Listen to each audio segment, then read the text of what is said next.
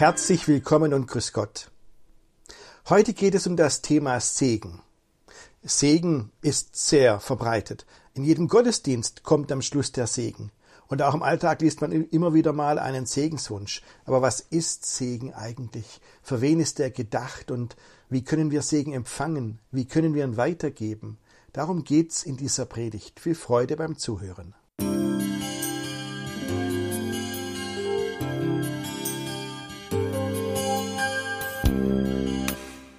Liebe Gemeinde, im Heiligen Land gibt es ja immer wieder mal archäologische Ausgrabungen, die ganze Zeit über. Vor 40 Jahren gab es da was Besonderes. Vor 40 Jahren haben die Archäologen ähm, ganz in der Nähe von Jerusalem im Hinnomtal gegraben. Da hat man uralte Gräber entdeckt und ähm, in einem dieser Gräber, da lagen zwei kleine Röllchen aus Silber. Also Silber, ein Silberstreifen, so etwa zwei Zentimeter breit. Und das war aufgerollt. Jetzt wollten die Archäologen natürlich wissen, was steht da drauf. Da standen sicher irgendwelche Worte drauf. Und die konnten das nicht aufwickeln, weil das wäre sofort in den Händen zerbröselt. Sie mussten eine andere Technik anwenden. Und jetzt hat es, stellen Sie sich mal vor, drei Jahre gedauert, bis diese kleinen Silberröllchen aufgerollt waren. Ich habe eine Nachbildung davon hier dabei. So, Sie können es wahrscheinlich nicht sehen auf die Entfernung, auf der, in, der, in der Originalgröße. So sah das dann aus. Und als Sie dann, ich lege das übrigens nachher mal raus, da wo der Infektionsständer ist am Ausgang, vielleicht können Sie es auch mal anschauen. Und als Sie dann lesen konnten, was auf diesen Röllchen stand, da sagten die, Moment mal, das kenne ich doch. Das ist doch der Segen aus der Bibel. Der Herr segne dich und behüte dich und der Rest vom Segen stand auf diesem Silberblech drauf. Und das heißt, das haben Menschen vor 2600 Jahren immer bei sich getragen. Die hatten das immer dabei, diese kleinen Röllchen mit dem Segen Gottes. So wichtig war ihnen das, dass sie das im Alltag bei sich hatten. Der Segen ist der älteste biblische Text, der gefunden wurde außerhalb den Schriften der Bibel. Der Segen ist der älteste Text. Das finde ich schon was Besonderes. Der Segen ist an sich etwas Besonderes. Der gehört zentral zu unserem Glauben dazu. Das zieht sich durch die ganze Bibel und fängt schon auf der ersten Seite der Bibel an. Haben Sie das mal gelesen? Gott hat die Tiere geschaffen und hat die Menschen geschaffen. Und was hat er dann als erstes gemacht, nachdem er Tiere und Menschen und alle, alles geschaffen hat? Was hat er als allererstes gemacht? Da steht, und Gott segnete sie. Der Segen ist das allererste, was Gott gemacht hat überhaupt auf der ersten Seite der Bibel. So zentral ist das in unserem Glauben. Deswegen will ich heute mal drei Fragen stellen. Erstens, was ist Segen? Zweitens, wie empfangen wir Segen? Und drittens, wie geben wir Segen weiter? Wobei die erste Frage wahrscheinlich der Schwerpunkt sein wird. Was ist Segen? Also, erstens, was ist Segen? Mal rein das Wort segnen kommt von einem lateinischen Wort signare und heißt bezeichnen. Ein Zeichen machen, signare. Segnen, weil Segnen immer mit bestimmten Handbewegungen verbunden war und ist. Ähm, also wenn der Pfarrer so da steht oder die Pfarrerin und segnet, ähm, die Hände erhebt oder ähm, wenn Sie reinkommen zur Kirche und die Tür ist noch zu, dann sehen Sie außen auf unserer Kirche dieses Türblatt, das Halbrelief, der auferstandene Christus, der gerade so aus dem Grab raussteigt. der einen Hand hält er die Siegesfahne und die andere hat er so Mittelfinger und Zeigefinger zusammen, die anderen Finger angeklappt und den Daumen abgestreckt. Das ist das die Segenshand. So ist es vorne abgebildet, wenn man zur Kirche reinkommt. Und alle, die auf die Kirche zukommen, wissen dann gleich genau, hier empfange ich Segen, wenn ich da reingehe in dieses Gebäude. Das ist Segnen, mit bezeichnen mit der Hand, eine Zeichen machen mit der, mit der Hand auch das Kreuzzeichen. So, aber was ist Segen inhaltlich? Da gehe ich auch mal einfach an den Worten entlang. Also, Am Lateinisch heißt segnen benedicere. Ja, das heißt wörtlich übersetzt Gutes sagen. Und dann weiß man gleich, der Segen ist Gutes. Ja? Wenn jemand heißt Benedikt, dann heißt das auf Deutsch der Gesegnete. Das ist im Griechischen genau gleich. Das Wort heißt auf Griechisch Eulogio, Gutes sagen. Ähm, man kann nämlich niemanden kaputt segnen. Das geht nicht, weil der Segen etwas rein Positives ist, etwas Gutes. Segen, Segen, das ist die heilschaffende Kraft Gottes. Also die positive Seite der Kraft Gottes, das ist Segen. Das ist nicht zerstörerisch. Das ist was Gutes. Ähm, Segen sieht man nicht, weil es die Kraft Gottes ist, aber die Auswirkungen des Segens, wie sich das dann in unserem Leben zeigt, das können wir manchmal sehen. Beim Segnen fließt Kraft. Ich weiß nicht, ob Sie das schon mal ausprobiert haben. Ich als Pfarrer segne ja immer wieder. Und wenn ich segne, ist es oft so, dass meine Handflächen warm werden. Obwohl nicht Kraft von mir zu Ihnen fließt beim Segnen, die kommt ja direkt von Gott. Segnen geschieht bei uns im christlichen, aber auch im jüdischen Glauben durch Worte. Es gibt keine Handlungen, man rührt da keinen Brei an oder sowas. Es sind rein gesprochene Worte. Gutes Sagen heißt es ja. Aber es sind einfach nicht nur Worte. Es sind Wortzeichen, Worte, bei denen, zu denen Gott gesagt hat, wenn ihr das so macht, dann bin ich bei euch und dann lasse ich meine Kraft fließen. Und was fließt denn, was kommt dann zu uns, was bewirkt Segen bei uns? Da gibt es immer zwei Ebenen, zwei große Bereiche.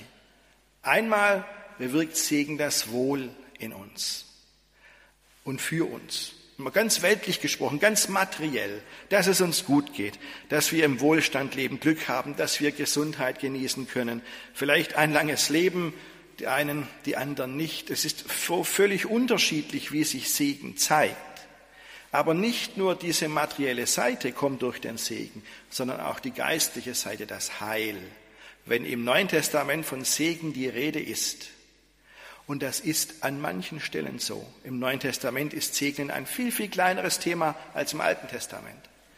Dann ist immer das Heil in Christus gemeint. Wenn wir einen Menschen segnen, sprechen wir ihm zu, für dich gilt das größte Geschenk Gottes. Der Tod und die Auferstehung Jesu gilt für dich. Das spreche ich dir zu, wenn ich dich segne. Das mal grundsätzlich. Jetzt lassen Sie uns den Segen mal anschauen, genau anschauen, was steht da in der Bibel. Und ich meine jetzt den sogenannten aaronitischen Segen. Fremdwort kommt von Aaron, ähm, weil Aaron, der Bruder von Mose, weil Mose zu Aaron gesagt hat, Aaron, hör zu, so sollst du die Leute segnen. Das sollst du sagen, wenn du sie segnest. Deswegen heißt das aaronitischer Segen, steht im vierten Buch Mose, Kapitel 6. Ich lese die Zeilen einmal vor. Und der Herr redete mit Mose und sprach, sage Aaron und seinen Söhnen und sprich, so sollt ihr sagen zu den Israeliten, wenn ihr sie segnet. Der Herr segne dich und behüte dich. Der Herr lasse sein Angesicht leuchten über dir und sei dir gnädig. Der Herr hebe sein Angesicht über dich und gebe dir Frieden. So sollen sie meinen Namen auf die Israeliten legen, dass ich sie segne. Das ist der sogenannte aaronitische Segen. Kennen Sie alle, wird an jedem Gottesdienst am Schluss gesprochen. Diese Form des Segens. Und das, was, wir da, was die Pfarrer oder die Vikarin am Schluss sagt im Gottesdienst, das ist ein Zitat aus der Bibel. Das hören wir jeden Sonntag. Und ich finde es mal ganz gut, drüber nachzudenken, was das eigentlich genau bedeutet. Das ist doch eine Chance. Das sind drei Zeilen, die der Segnende da immer sagt. Drei Zeilen. Jede Zeile steht für einen Bereich im Leben will aber eigentlich das ganze Leben abdecken. Es sind nicht nur drei Bereiche im Leben, sondern es steht stellvertretend für das ganze Leben. Also schauen wir uns die Zeilen mal genau an. Die erste Zeile. Der Herr segne dich und behüte dich. Und da merken Sie schon an den ersten Worten der Herr. Gott, Jahwe ist der Name Gottes, der da am Hebräischen steht. Ob der so ausgesprochen wird, weiß ich nicht, weiß kein Mensch. Ähm, wir vermuten so etwa. Der Segen kommt nicht von einem Menschen, nicht von dem, der segnet. Der Segen kommt immer von Gott. Das heißt, jemand segnet sie, die Kraft kommt aber nicht von diesem Menschen, sondern kommt direkt von Gott. Das ist immer so eine Dreiecksbeziehung. Und das erste Wort sagt uns das gleich. Der Segen kommt von Gott. Und Segen habe ich vorhin gesagt, was das alles bedeutet. Ähm, Lebenskraft, Glück, Gedeihen, Geborgenheit in Gott, all das ähm, steckt im Segen drin. Und dazu gehört auch, da steht hier, segne dich und behüte dich. Also, dass wir vor Gefahren beschützt sind, dass Gott uns behütet. Das brauchen wir im Alltag. Und diese erste Zeile meint mal den Bereich unseres Alltags, was wir Tag für Tag leben. Jetzt gehen wir zur zweiten Zeile. Der Herr lasse sein Angesicht leuchten über dir und sei dir gnädig. Das ist jetzt ein anderer Bereich des Lebens. Da geht es jetzt um unsere Beziehung mit Gott, wie wir mit Gott reden. Ich zeige es Ihnen mal. Der Herr lasse sein Angesicht leuchten über dir. Was ist denn das Angesicht Gottes? Wie sieht denn das Gesicht Gottes aus? Also es hilft ja schon für uns Menschen, irgendwie müssen wir uns Gott vorstellen und die Leute haben sich gesagt, ich stelle mir Gott am liebsten als Menschen vor. Gott ist kein Mensch, aber so kann ich leichter du zu ihm sagen. Wenn ich mal vorstelle, so wie ein Mensch hat, Gott hat ein Gesicht. Was ist damit gemeint mit dem Gesicht? Gemeint ist, dass Gott sich uns zuwendet, dass Gott uns nahe ist, er ist bei uns und blickt uns freundlich an. Das ist mit dem Angesicht Gottes gemeint. Gott übersieht uns nicht, er schaut nicht über uns drüber und nicht an uns vorbei, er blickt uns an und sagt, ich bin bei dir, ich sehe dich. Gott lasse sein Angesicht leuchten. Und jetzt stellen Sie sich mal ein leuchtendes Angesicht vor. Haben Sie schon mal ein leuchtendes Gesicht gesehen? Ich schon. und nicht nur vor 25 Jahren, als ich zum ersten Mal in das Gesicht morgens meiner kleinen Tochter geblickt habe und die strahlt mich an. Ja?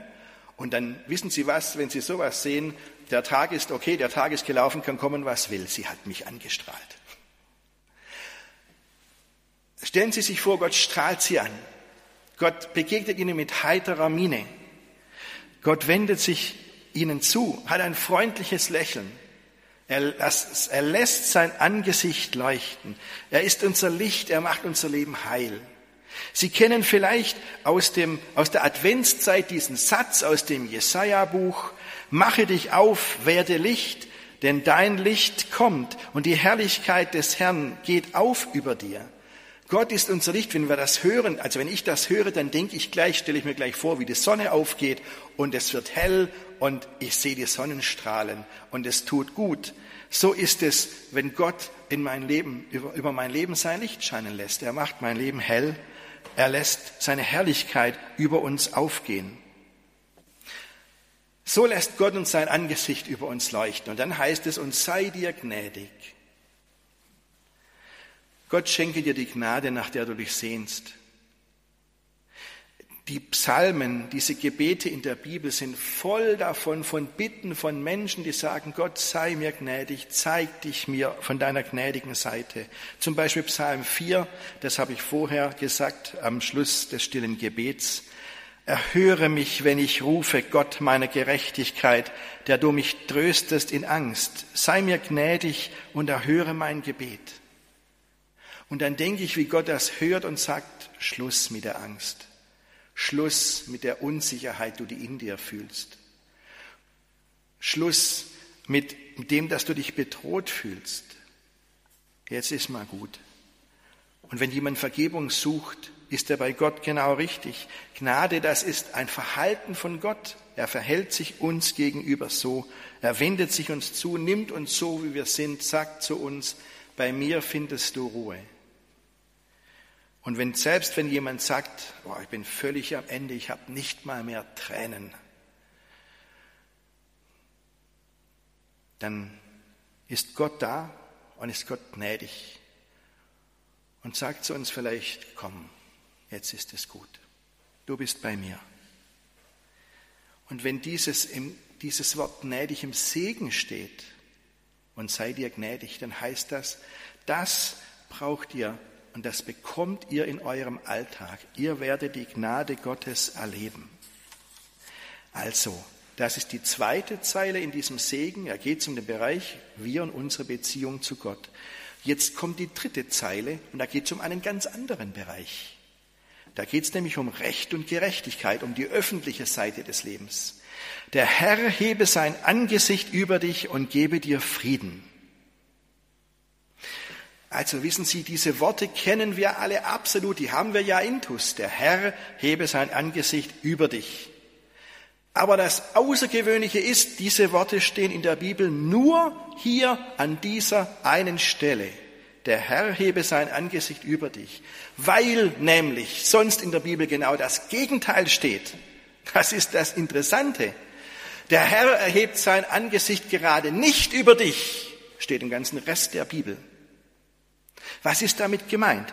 Ähm, damit ist etwas Bestimmtes gemeint. Die Leute haben das zu oft erlebt in ihrem Alltag, dass ähm, jemand das sein Angesicht über sie erhebt und das meint, ähm, jemand achtet eben drauf, was ist das für ein Mensch? Ist das ein angesehener Mensch? Dann bin ich freundlich zu dem. Ist das kein angesehener Mensch? Dann kann der mir gestohlen bleiben. Und so oft haben Menschen das sogar vor Gericht erlebt, dass sie vor Gericht keine Chance auf ihr Recht hatten, weil sie nichts galten, weil sie zu den Armen gehörten, weil sie zu denen gehörten, die keine Lobby hatten und nicht zu den angesehenen und öffentlich wertgeschätzten Leuten. Und dann haben die Richter das Recht gebogen, bis sich die, ich sage mal, gelogen, bis sich die Balken bogen. Das haben die Leute erlebt. Das heißt, jemand erhebt sein Angesicht, jemand betrachtet den einen höher und wichtiger als den anderen. Und die Leute waren sich sicher, und so steht es auch in der Bibel, bei Gott ist das nicht so. Gott tut das nicht, erhebt nicht sein Angesicht über andere Menschen. Es gibt vor Gott kein Ansehen der Person. Er nimmt nicht den einen wichtiger als den anderen. Bei Gott gibt's das nicht. Alle Menschen gelten vor Gott gleich viel. Und jetzt steht hier an dieser Stelle ausgerechnet im Segen genau das Gegenteil. Der Herr erhebe sein Angesicht auf dich. Nur hier an dieser Stelle kommt diese Aussage. So, da steckt drin, dass jemand parteiisch ist. Ja? Aber jetzt stellen Sie sich doch das mal vor, so vor. Gott baut sich in seiner ganzen Größe und Macht vor dir auf. Und er zeigt sich dir in seiner Größe und er schaut dich an und in seinem Blick ist Vergebung. Und dann kämpft Gott für sie. Und Gott macht sich stark dafür, dass sie ihr Recht bekommen. Er macht sich stark dafür und verschafft ihnen Gerechtigkeit. Und deswegen steht in dieser Zeile am Schluss auch, und gebe dir Frieden. Da ist dieses hebräische Wort Shalom. Kennen wir alle, Shalom. Und Sie wissen auch wie ich, Frieden ist nur ein winziger Teil von Shalom. Wir versuchen immer dieses Wort mit einem Wort zu übersetzen, geht aber kaum. Shalom heißt Frieden. Shalom heißt Frieden, aber in Gerechtigkeit, dass gerechte Zustände herrschen. Und Shalom heißt Frieden in Gerechtigkeit nicht nur für ein paar Leute, eine Gruppe nicht nur für ein Volk, sondern für alle Menschen und nicht nur für alle Menschen, sondern für die gesamte Schöpfung. Die Bewahrung der Schöpfung steckt auch drin in diesem Shalom. Das ist Shalom. Gott gebe dir Shalom. Gerechtigkeit gehört zum Segen dazu und es gibt keinen Segen an der Gerechtigkeit vorbei. Das sind die drei Zeilen und die drei Bereiche, die der Segen ausdrücklich anspricht und unser ganzes Leben damit abdecken will. Das steckt alles im Segen drin und ich bin froh, dass dieser Segen am Ende jedes Gottesdienstes kommt. Ach, Moment. Bei den, die Juden haben das auch so. In jedem jüdischen Gottesdienst wird dieser Segen gesprochen. Aber jetzt passen Sie mal auf. Die ersten Christen haben das nicht gemacht. In den Gottesdiensten der Urchristen kommt dieser Segen nicht vor. Im ganzen Mittelalter kommt dieser Segen nicht in den Gottesdiensten vor. Ein Mann hat gesagt, Leute, da haben die Juden was richtig Gutes, das sollten wir von denen übernehmen. Diesen Segen, lasst uns diesen Segen, den die Juden in ihrem Gottesdienst haben, auch in unseren Gottesdiensten sprechen am Ende. Und dieser eine Mann war Martin Luther. Und deswegen ist es so, dass dieser Segen in evangelischen Gottesdiensten gesprochen wird am Schluss und in den allermeisten katholischen Gottesdiensten nicht, weil die eine andere liturgische Tradition haben diesen Segen im Gottesdienst in der Form zu hören, das ist evangelisch. Natürlich gibt es auch in katholischen Gottesdiensten den Segen am Schluss, das ist ganz klar, aber mit anderen Formulierungen. Dass wir diesen Segen im Gottesdienst immer hören, das ist Luthers Verdienst. Also, so viel zur ersten Frage. Was ist Segen? Jetzt zur zweiten Frage. Wie empfangen wir Segen? Was muss man tun, um den Segen Gottes zu empfangen? Am besten gar nichts. Beim Segen ist man ganz passiv, nur stillhalten. Gott allein tut da was. Gott handelt. Und deswegen sage ich, Segen empfangen nichts leichter als das. Schon in dem Augenblick, wenn ich gesegnet werde, fließt Gottes Kraft zu mir. Und dann muss ich eigentlich nur die Augen aufmachen und schauen in meinem Leben, wo sich das dann zeigt. Wie gesagt, Segen, das ist die heilschaffende Kraft Gottes. Das ist Segen. Gott tut etwas in meinem Leben. In den drei Bereichen, die unser, die der aaronitische Segen anspricht, nämlich unseren Alltag und unsere Beziehung zu Gott und unser öffentliches Leben, Recht und Gerechtigkeit. So, den Segen kann man nicht sehen, aber die Auswirkungen des Segens, die sieht man manchmal. Nicht immer, manchmal. Gott segnet uns, das ist klar. Aber auf welchem Weg der Segen Gottes zu uns kommt, das bleibt Gottes Geheimnis. Das entscheidet Gott. Bei den einen ist das ein glücklicher Moment, den sie erleben. Bei den anderen ist das vielleicht eine Einladung zu einem Bewerbungsgespräch. Oder es ist die Kraft, die jemand empfängt, um die Eltern zu pflegen. Oder es ist der Moment, wo man denkt, hey, ich habe gute Laune, obwohl so viel dagegen spricht. Oder es ist Erfolg im Beruf. Auch so zeigt sich Segen. Oder der Moment, wenn man denkt, oh, Versöhnung gelingt. Oder wenn man einfach mal Danke sagen kann. Oder wenn Menschen freundlich zu einem sind. Oder wenn man anderen begegnen kann in unserer Zeit, ohne von der Angst überwältigt zu werden. Ich könnte mich anstecken oder ich stecke jemand an. Bei aller Vernunft und aller Vorsicht trotzdem nicht von dieser Angst gefangen ist. Das ist dann auch Segen wenn einem einfach Gutes von anderen Menschen widerfährt. Ein unverhoffter Gruß. Oder man sieht mal Licht am Ende des Tunnels.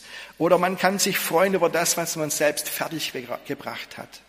Und vieles mehr. Da gibt so vieles. Ich habe vorhin gesagt, nur eins gibt's nicht, Segen an der Gerechtigkeit vorbei, das gibt's nicht. Naja, Gott segnet natürlich nicht unser Unrecht tun. Aber ich sage noch was. Gott hat ein weites Herz und einen langen Atem. Denken Sie bloß mal an den Jakob. Altes Testament, die Geschichte von Jakob und seinem Bruder Esau. Jakob zieht seinen Bruder Esau über den Tisch und betrügt seinen Vater. Dann muss er abhauen. Und noch in der gleichen Nacht begegnet ihm Gott und sagt zu ihm, ich bin mit dir und will dich behüten, wohin du auch ziehst. Das ist der Segen. Gott segnet den Jakob nach diesem Betrug Was macht Gott denn da, habe ich mich schon so oft gefragt. Gell? Aber sie wissen auch, naja, Gott geht einen jahrelangen Weg mit Jakob. Und er macht Jakob auf diesem Weg mehr als einmal deutlich, wie sich jemand fühlt, der betrogen wird. Und was das bedeutet, wenn Menschen so miteinander umgehen, ich glaube, am Schluss hat Jakob seine Lektion gelernt. Und wissen Sie, vielleicht geht Gott mit uns auch so an um. Wir sind ja auch nicht alle so ganz brav. Also jetzt außer mir meine ich. Wissen Sie, und dann denke ich manchmal, okay, Gott zahlt ja nicht alles gleich heim, aber ich glaube, er geht einen Weg mit dir und er zeigt dir schon, was der richtige Weg ist. Wenn Gott uns nur dann segnen würde, wenn wir alles super gut gemacht hätten und alles in Ordnung wäre, dann könnten wir eine kleine Zehnerkarte anlegen und es würde fürs Leben reichen. Gott hat auch uns gegenüber ein weites Herz und er segnet uns viel mehr, als uns bewusst ist. Und wenn dieser Gottesdienst heute nur das in uns bewirkt, dass wir die Augen aufmachen und sehen den Gottes Segen in unserem Leben, spüren die Auswirkungen und dann fällt uns mal wieder ein Punkt auf, wo ich sage, ach, das ist der Segen Gottes, den ich erleben darf, dann ist es doch schon gut. Zum Schluss die dritte Frage. Wie geben wir Segen weiter? Gilt der Segen allen Menschen oder nur bestimmten? Antwort, Gott segnet alle Menschen, nicht nur die Guten, nicht nur die, die ihm nachfolgen. Gott segnet alle Menschen. Trotzdem, trotzdem ist Segen eine Beziehungssache, eine Beziehungsfrage. Es geht um die Beziehung zwischen Gott und Mensch. Das merkt man dann, wenn man da eine Schieflage kommt und wenn einem plötzlich der Segen an sich viel wichtiger ist als der, von dem der Segen kommt. Wenn ich erfolgsversessen werde und sage, der Erfolg ist das, was mein Leben ausmacht und vergesse, na ja, das ist Segen. Von wem hast du denn den Segen geschenkt bekommen? Achte lieber den, der, den, der dich segnet. Ohne unsere Beziehung zu Gott können wir Segen problemlos empfangen, aber weitergeben, das macht doch gar keinen Sinn. Segen ist wie geschaffen fürs Weitergeben. Jeder Mensch kann segnen, nicht nur ähm, Pfarrerinnen und Pfarrer. Alle, jeder kann segnen. Auch ich kann einfach jeden Menschen segnen. Ach, halt, stopp. Einen Menschen kann ich nicht segnen. Ist mir schon aufgefallen. Mich selbst. Niemand kann sich selbst segnen. Segen ist nur zum Weitergeben da für andere. Und wenn ich das sage, meine ich so. Wer segnet, der weiß doch, in wessen Namen er handelt. Und er weiß auch, welcher Kraft er Raum und Richtung gibt. Da reicht schon, wenn wir uns bewusst grüßen. Bei uns, in unserer Gegend ist es so, jeder Gruß ist bei uns ein Segenswunsch. Wir sagen Grüß Gott und meinen damit, Gott grüße dich, Gott segne dich. Das ist ein Segenswunsch.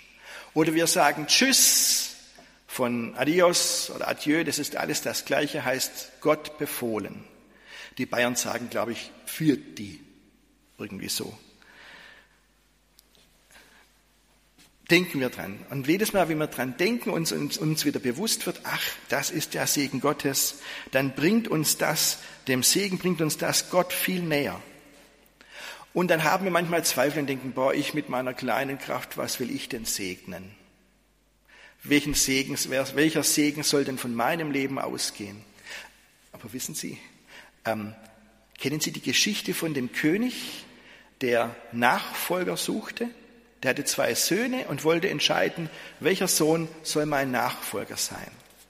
Dann hat er ähm, seinem, dem, seinen Söhnen je einen Silberling gegeben, das ist nicht viel, gar nichts, und hat gesagt, folgende Aufgabe. Ihr habt einen Tag lang Zeit, diesen Tag heute, eure Aufgabe ist, mit dem Silberling, den ich euch gebe, diese große Halle hier, diesen Thronsaal zu füllen. Wenn er das schafft, wer von euch das schafft, wird mein Nachfolger. Dann zogen die beiden Söhne los. Der ältere Sohn kam am, äh, auf, am, am Feld vorbei, wo die Bauern gerade die Ernte eingebracht haben und gedroschen haben und hat gesagt, hey, ich gebe euch einen Silberling für alles Spreu, das ihr mir gebt. Die Bauern dachten, das ist mal ein Angebot. Ein Silberling für Spreu. Die haben es ihm sogar ins Schloss gebracht und haben alles reingeschafft in diesen Saal. Und der Sohn sagte, siehst du Vater, der Raum ist voll mit einem Silberling. Ich bin dein Nachfolger. Und der Vater sagte, ja, jetzt warten wir auf den anderen Sohn. Aber das brauchte den ganzen Tag. Und als es dann dämmerte, dann kommt der andere Sohn rein und sagte, schafft mal das ganze Zeug heraus. Und dann stellte er mitten in den Raum eine Kerze und zündete sie an. Und das Licht dieser Kerze füllte den ganzen Raum und ließ die Gesichter des Königs und der Söhne und der Diener und Mägde leuchten. Und der König lächelte und sagte, du bist mein Nachfolger. Und ich glaube, dass Gott uns auch so anlächelt und sagt, du denkst, du hast nicht viel Segen, so wie das Licht dieser Kerze einen ganzen Raum füllen kann, kannst du mit dem Segen, den ich dir geben, die Herzen der Menschen um dich herum füllen. Und das ist viel. Amen.